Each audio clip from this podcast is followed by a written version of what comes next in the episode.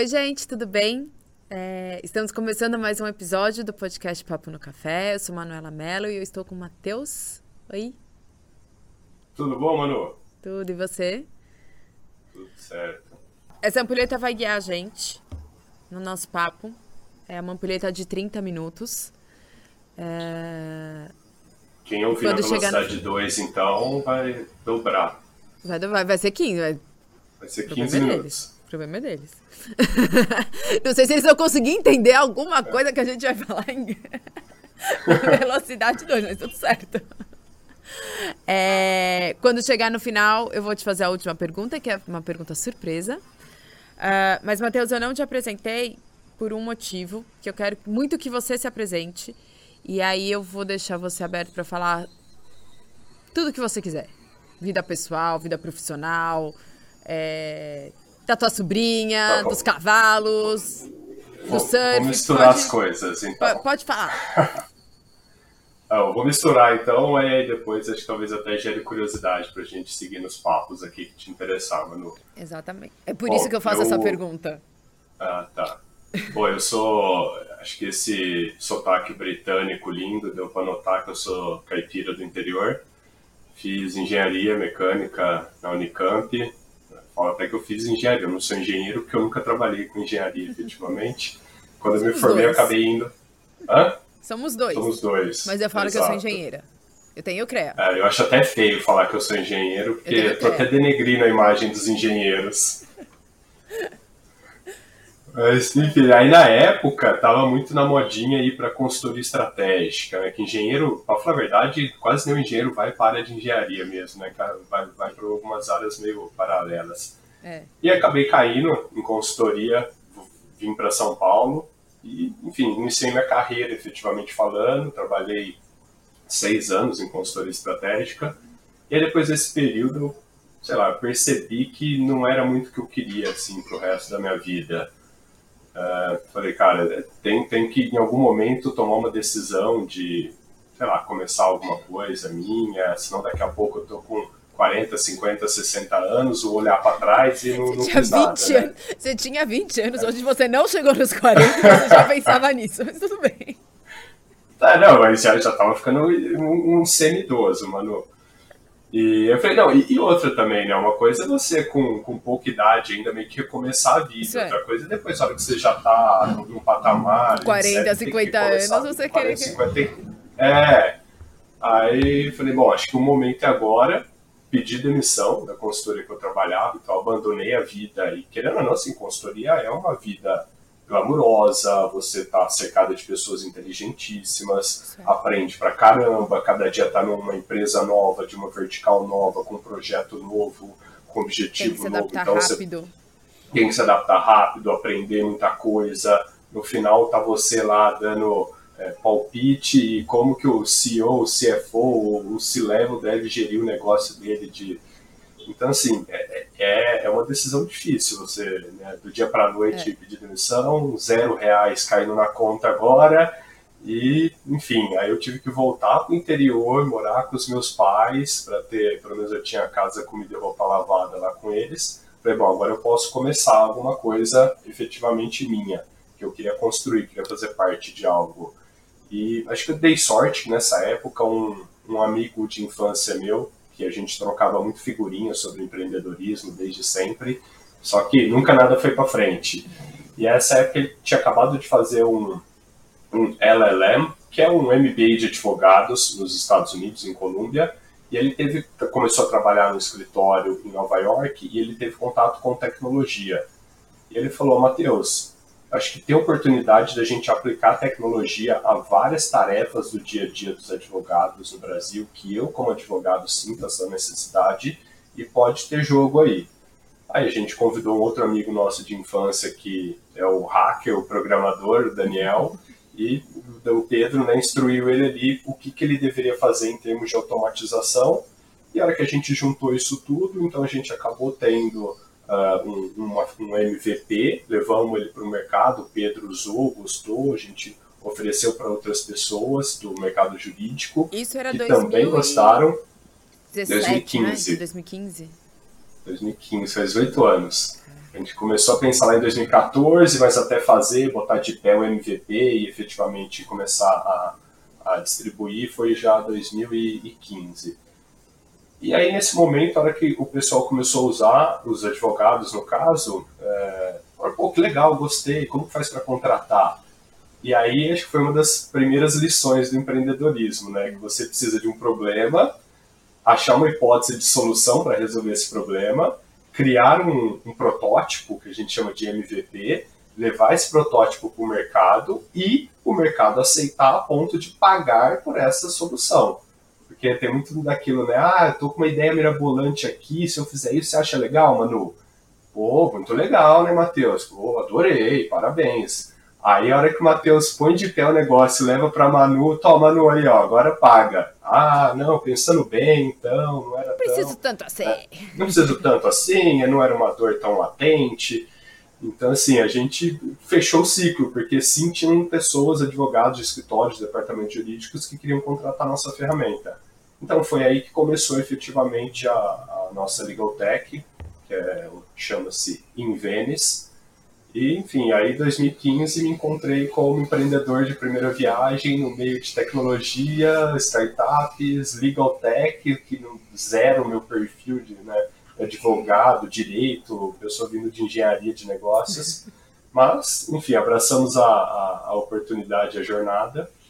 E aí, no meio do caminho, acabei encontrando outro fundador de Legal Tech e junto a gente acabou criando a Associação Brasileira de Lotex e Legal Tax. Então, hoje existe uma associação que congrega mais de 150 Legal Techs, uh, fora escritórios de advocacia, grandes nomes, uh, Machado Meyer, acho que está lá com a gente, uh, não sei se eu estou Verano, enfim, tem alguns escritórios grandes, tem departamento jurídico da Mondelez, da C&A, da Heineken, enfim, então a gente acabou criando um ecossistema para juntar todas esses, essas pessoas que estavam construindo né, no mundo jurídico com tecnologia. E, enfim, envolvido com tecnologia, mais recentemente, acho que já, já há um bom tempo estou no meio de blockchain, criptomoedas, NFTs, etc. Só que mais como um, um mero espectador do, do de todo o ecossistema, lendo, aprendendo, né, perdendo dinheiro.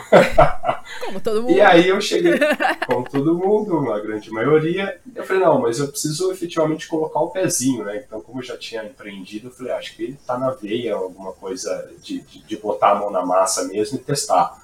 E aí, há um ano e meio, mais ou menos, eu fundei uma startup de Web3, que a gente chama, com algumas tecnologias ligadas à blockchain, que é um mercado token gated para o público surfista. Então, essa é a minha jornada, cá estou, é, tentando me desenvolver entre então, vários negócios. eu lembro quando eu te conheci, que eu, que eu, eu não entendia nada de startup, você falava da... da, da, da como é que é o nome? Esqueci o nome, desculpa. Em Venice. Em Venice. É, eu achava, eu achei o máximo isso. E aí, agora, uma curiosidade. Você ainda lê três. Você lia dois livros ao mesmo tempo? Você ainda lê? Eu, eu parei um pouco, mas sim, até um pouco tempo atrás eu tava lendo, mano.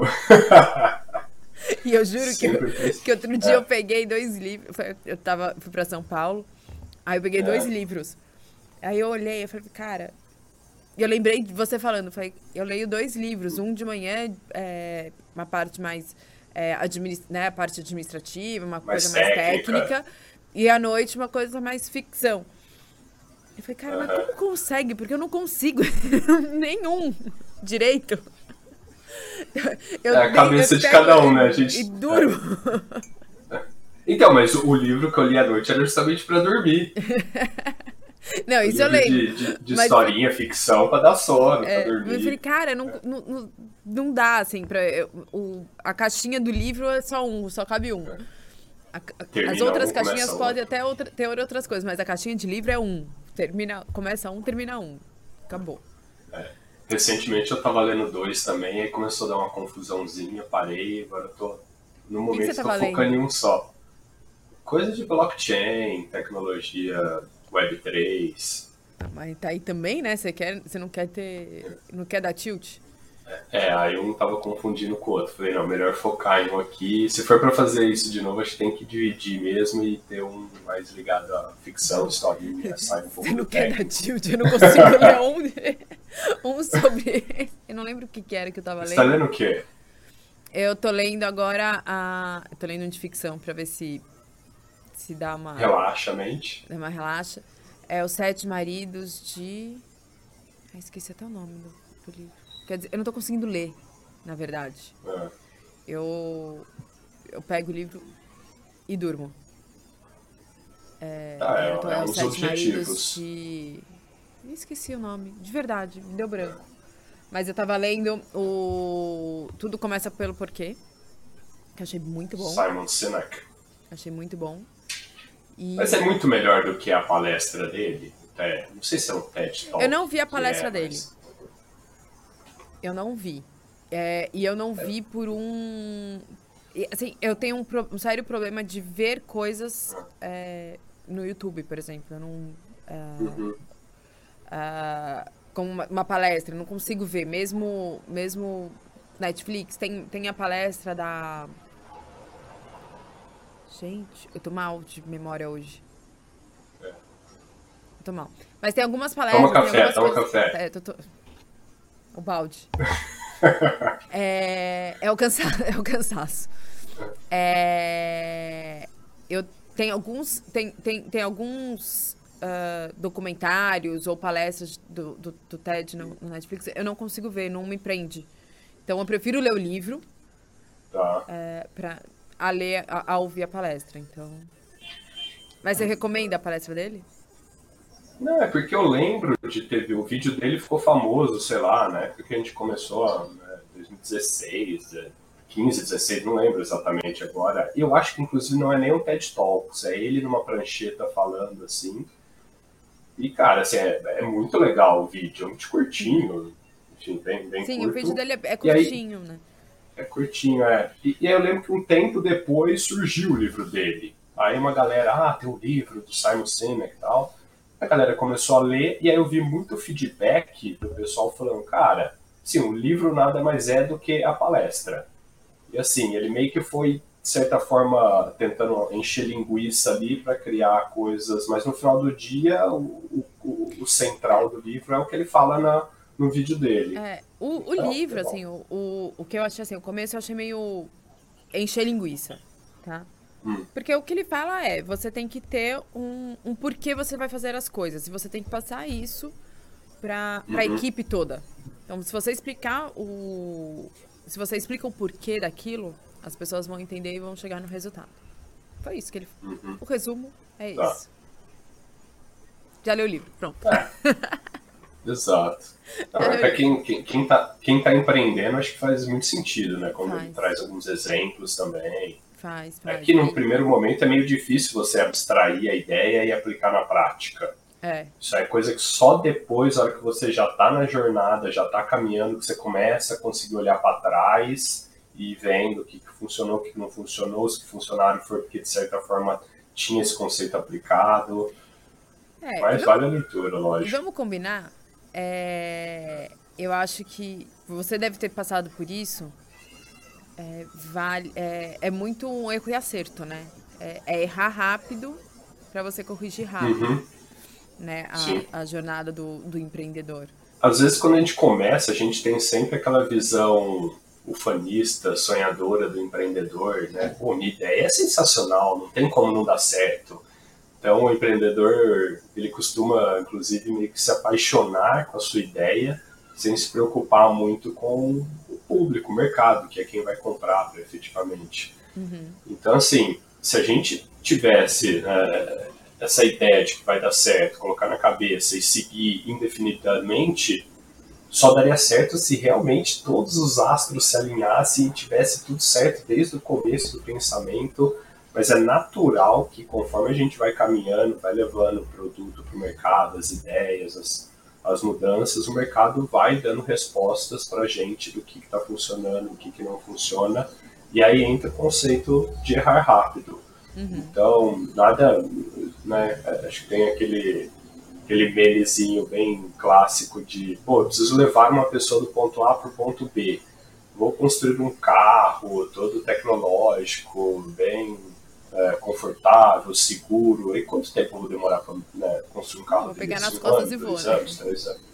Exato. Pô, e se eu der um skate para a pessoa e falar, ó, com esse skate aqui você vai do ponto A para o ponto B, só para testar a hipótese de que a pessoa quer ir do ponto A para o ponto B. Se uhum. você testou essa hipótese, aí beleza, aí você pode transformar o skate numa bicicleta, depois a bicicleta numa moto, em que ele já não vai precisar pedalar, depois a moto num carro que está fechado, que pode ir na chuva. Aí você vai in incrementando o, o produto, mas no final do dia o que você precisa é ter a resposta para a hipótese de solução que você levantou.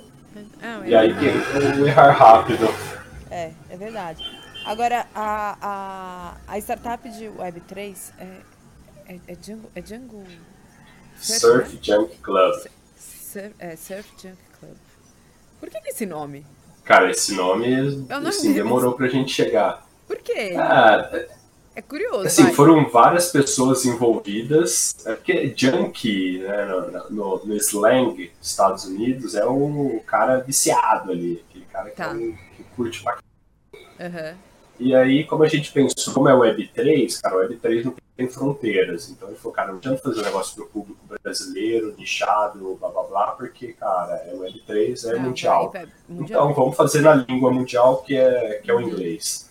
E aí, como existe essa expressão no mundo do surf, do junk, do cara que acorda cedo para ir pegar onda, que né, vive o surf. Faz sentido. Eu falo, cara, vamos, vamos juntar esses junkies, né? Que é o que a gente sempre quis fazer. Uhum. E aí a gente veio com o nome de Surf Junk Club, que é os, os doidões ali fazendo parte de um clubinho, todo mundo junto, Legal. tentando aproveitar ao máximo as experiências do surf. E aí, o que que vocês passam para qual que é o produto? Porque eu lembro que a gente conversou, eu não há um, um ano atrás, eu acho, não foi? É. Acho que foi. A gente se encontrou lá no, no Rio Innovation. No Rio, é. é. Você me contou um pouquinho, mas aí eu entrei, é, eu tava vendo, eu vi que você postou alguma coisa, é. eu tava vendo, tem coisa de NFT, é, é, bem que esse é um mundo que eu não, blockchain é uma coisa que eu não química. Não caiu na toca do, mim, do as coisas. a, a, o NFT tá na mesma caixinha de química para mim. Não consigo é. entender. Mas é, o que que, que que, que é? Tá, é uma excelente pergunta. A resposta rápida é um, uma plataforma que disponibiliza produtos e experiências para o mercado de surf. Uhum.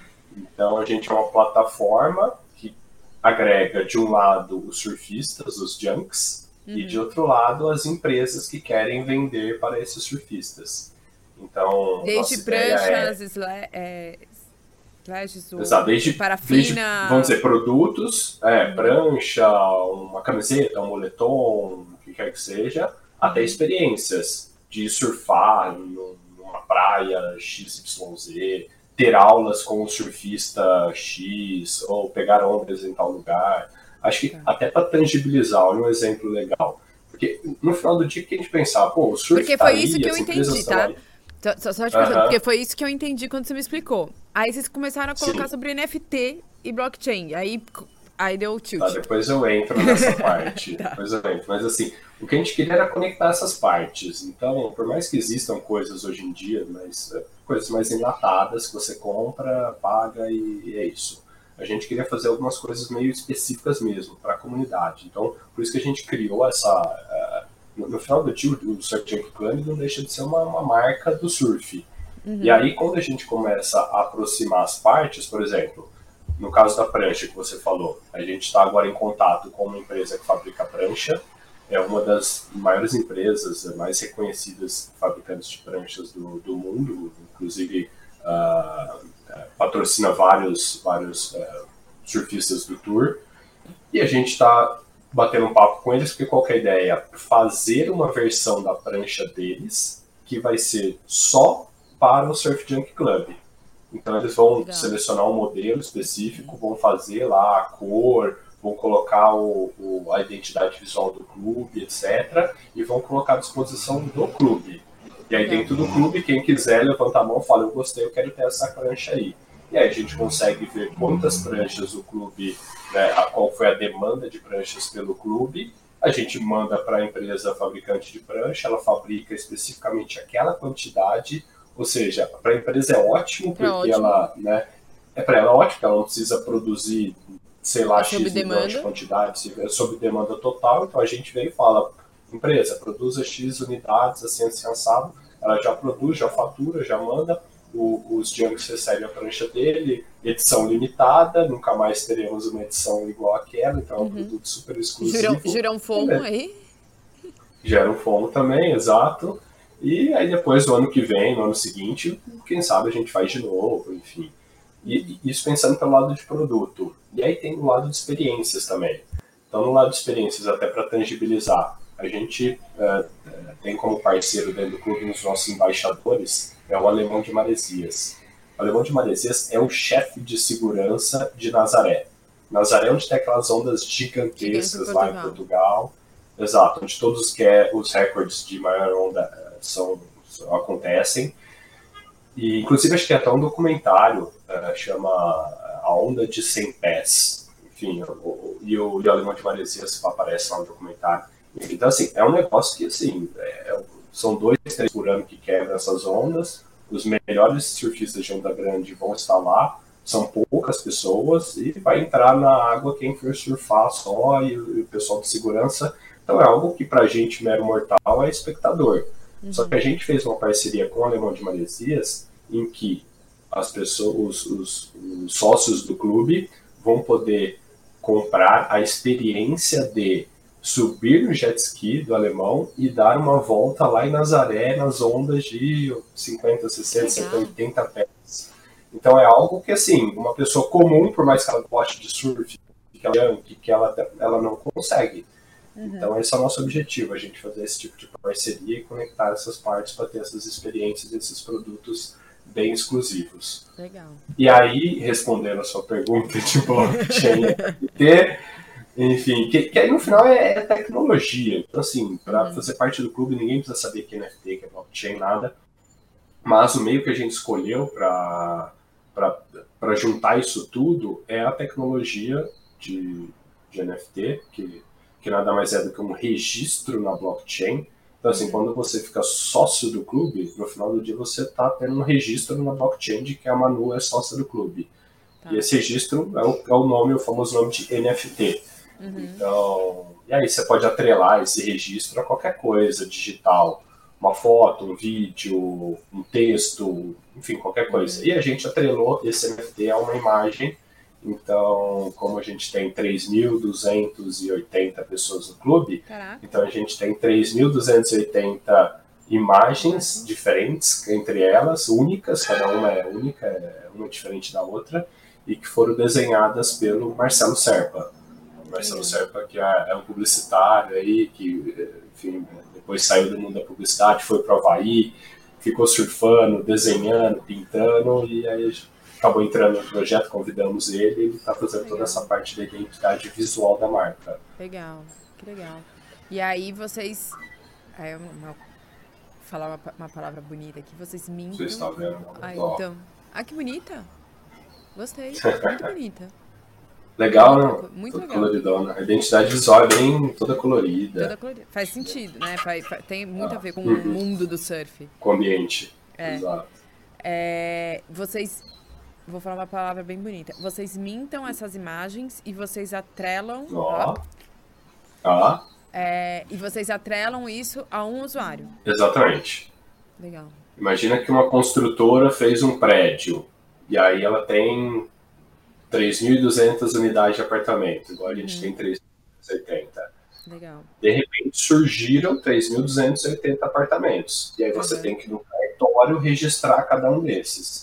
Então, se a Manu vai no cartório e registra a unidade 1, então tá bom. A partir daquele momento surgiu um registro no cartório de um novo apartamento na rua tal, endereço tal, que é de propriedade da Manu. No caso, usando a blockchain, é a mesma coisa. Então, a gente né, emitiu 3.280 registros e cada um desses registros está ligado, está direcionado a uma imagem específica. Uhum. Que uma é diferente da outra. Que está dentro de um blockchain aí que, que está na blockchain, está super seguro. Está lá. O, o, registro dessas pessoas estão seguras. seguras Exato. Pra... Estão lá registrados para sempre.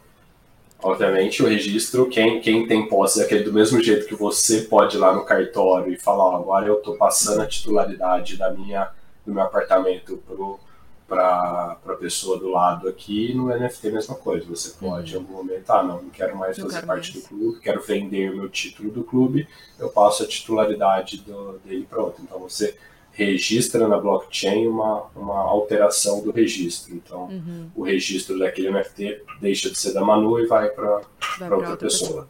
Que legal. Exato. Que legal. É, e aí, isso e, e as experiências e produtos que as pessoas compram ficam gravados nesse NFT? É, não, isso não necessariamente. É, esse NFT é mais como título do clube mesmo. Então tá. é mais para identificar quem faz parte do clube. Tá. Uma Sou vez só... dentro do clube. É. Vai, para eu pra é. entender. Se eu sou só do paulistano, independe Isso. do que eu vou consumir no, no, que eu vou consumir dentro do clube, é, eu tenho lá um título. Mas a, as coisas que eu vou consumir é independente. Exato, aí dependendo, ah, você é, você é sócia do clube, mas no clube está oferecendo uma festa junina, quermesse. Tudo bem, você é sócia, você tem direito aí naquela festa, mas aí você vai ter que pagar, porque tem, obviamente tem os custos uhum. da, de uhum. elaborar a festa. Tá. Então, para a gente é a mesma coisa. Quem tem o, o, o, NFT dos Junkies é sócio do clube e tem direito a comprar a prancha, direito a comprar a experiência em Nazaré. Então, ele tem acesso a uma plataforma, que é o que a gente chama de token gated. Então, uhum. É, em vez de você ter um login, uma senha para entrar, você tem que ter o NFT. NFT. Então, quando você entra na nossa plataforma, você acessa via o NFT e a plataforma já sabe que você, Manu, é dona daquele NFT. Então, você pode estar lá dentro e eventualmente comprar a prancha ou a experiência em Nazaré. Eu é, consegui, sua explicação né? que eu consegui entender é. agora o que, que é o NFT. A gente conseguiu, de uma forma é, simples, entender o NFT e e eu acho que é o mundo. E eu, eu acho que é para onde vai o mundo, tá? É que a gente vê muita coisa de NFT para saúde, como que as pessoas podem usar o NFT e, e, e, e, esses dados seguros, né? Vou colocar entre aspas, seguros na saúde. Uhum. Acho que o melhor jeito de a gente entender NFT é o seguinte, mano. Pensa que desde o advento da internet, a gente passou a conseguir transmitir, trafegar, distribuir conteúdos digitais de forma praticamente ilimitada e a custo praticamente zero para todo mundo. Uhum. Então, pô, a foto da Torre Eiffel, que antigamente você tinha que ir lá na Torre Eiffel para ver ela, você tira uma foto, publica no site na internet, copia, distribui, vai para o mundo inteiro.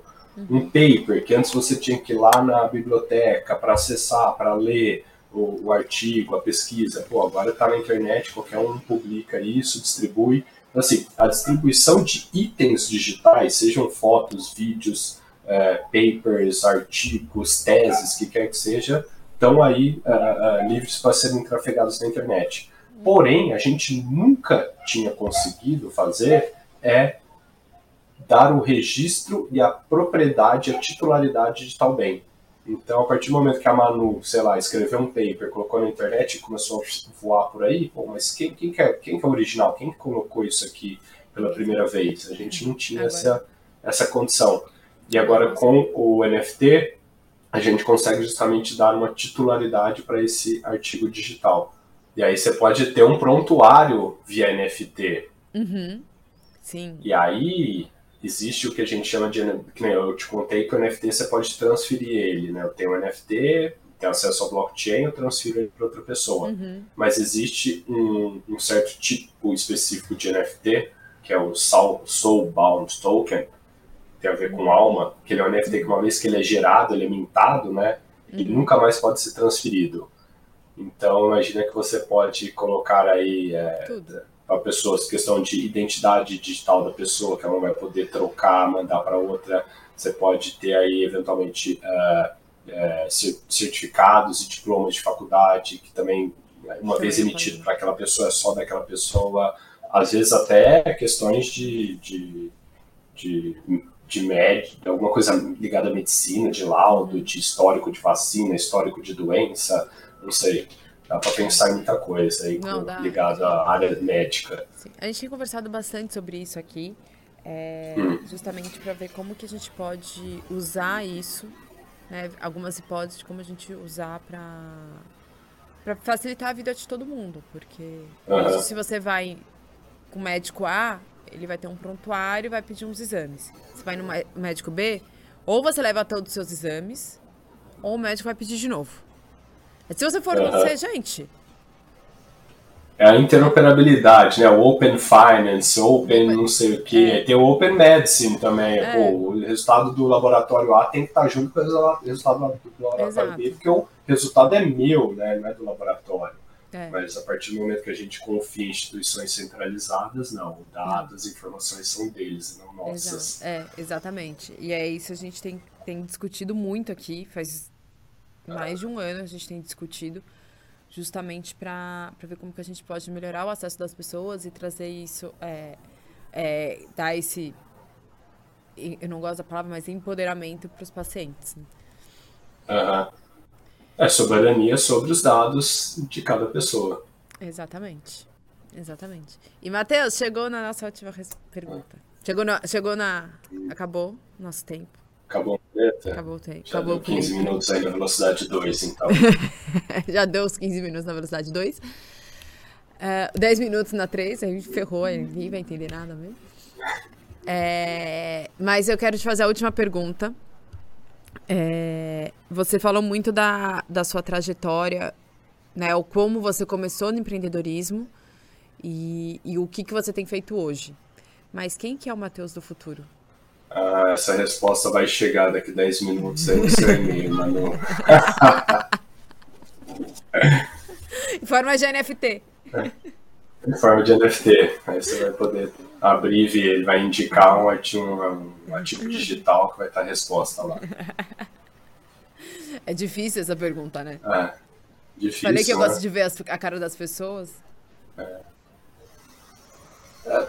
É difícil responder, obviamente. Porque, não sei, eu, de certa forma, estou gostando muito da jornada empreendedora. Então, não me arrependo de ter largado o mercado corporativo, ter pedido demissão, empreender. Uhum. E acredito que assim, a gente passa por, por etapas de aprendizado. Estou passando, já passei por algumas, estou passando por outras. E a gente vai, obviamente, amadurecendo ao longo dessa jornada conforme a gente vai é, abrindo a área de contato. Então, quanto mais a, quanto maior a superfície de contato, mais exposto a gente está a ter relações, conectar com pessoas, passar por situações, desafios, etc. E é nesse momento que a gente cresce. Então, acredito que o Mateus do futuro seja um, um Mateus talvez mais é, experiente, obviamente, mais maduro para lidar não só com os negócios, mas com as pessoas que estão lá dentro também.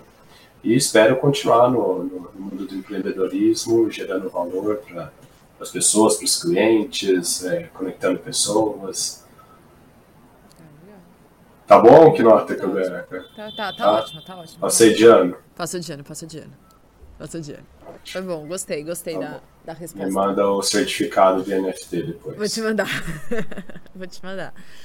É, Matheus, obrigada por por aceitar o convite.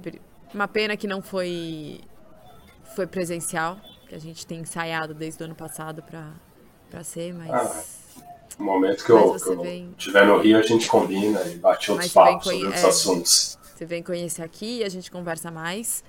É, gostei muito da, da Surf Junk Club. Boa sorte aí na, nas duas, nas suas duas empresas. E é isso, gente. Obrigada mais uma vez. Esse foi mais Obrigado um episódio. Você pelo convite, Manu. Obrigada, gente. Obrigada, Matheus.